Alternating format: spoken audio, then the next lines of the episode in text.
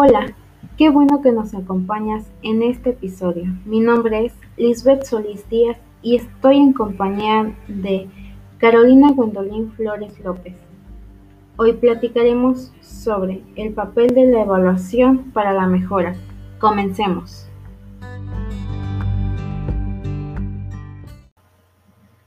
Las innovaciones curriculares exigen transformaciones en la evaluación.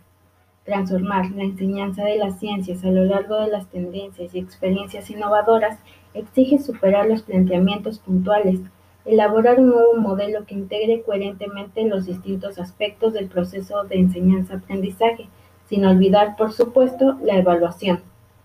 La necesidad de innovaciones en la evaluación es particularmente necesaria, porque todo parece indicar que la evaluación es uno de los puntos donde más ruido hace el proceso de enseñanza-aprendizaje de las ciencias, o donde más claramente se manifiestan sus insuficiencias.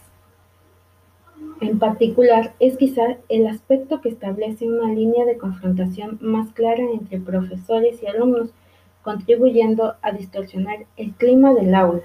Es también uno de los dominios en el que las ideas y comportamientos docentes de, sentido común se manifiestan más persistentes.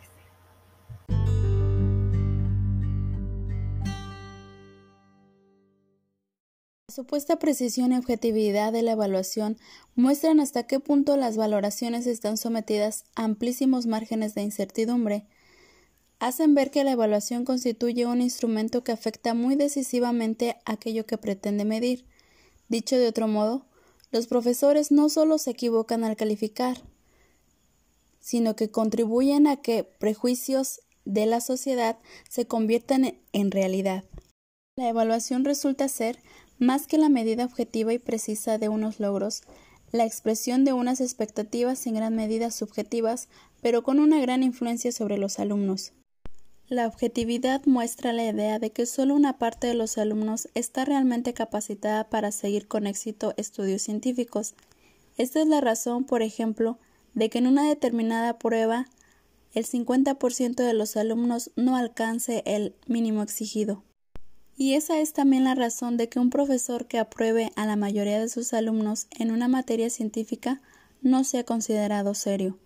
Son estas expectativas negativas las que determinan en gran medida, lejos de toda objetividad, los resultados del aprendizaje.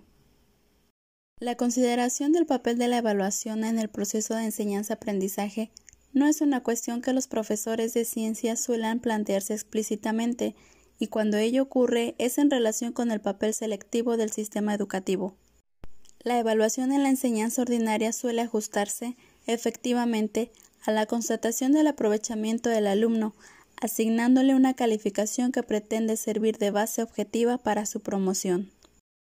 Como conclusión consideramos que debemos elaborar un modelo coherente que integre aspectos del proceso de enseñanza-aprendizaje, pero sin olvidar la evaluación. Toda innovación en el currículo no podemos darla por consolidada si no innovamos en la educación. La evaluación establece claramente una línea de confrontación entre profesores y alumnos.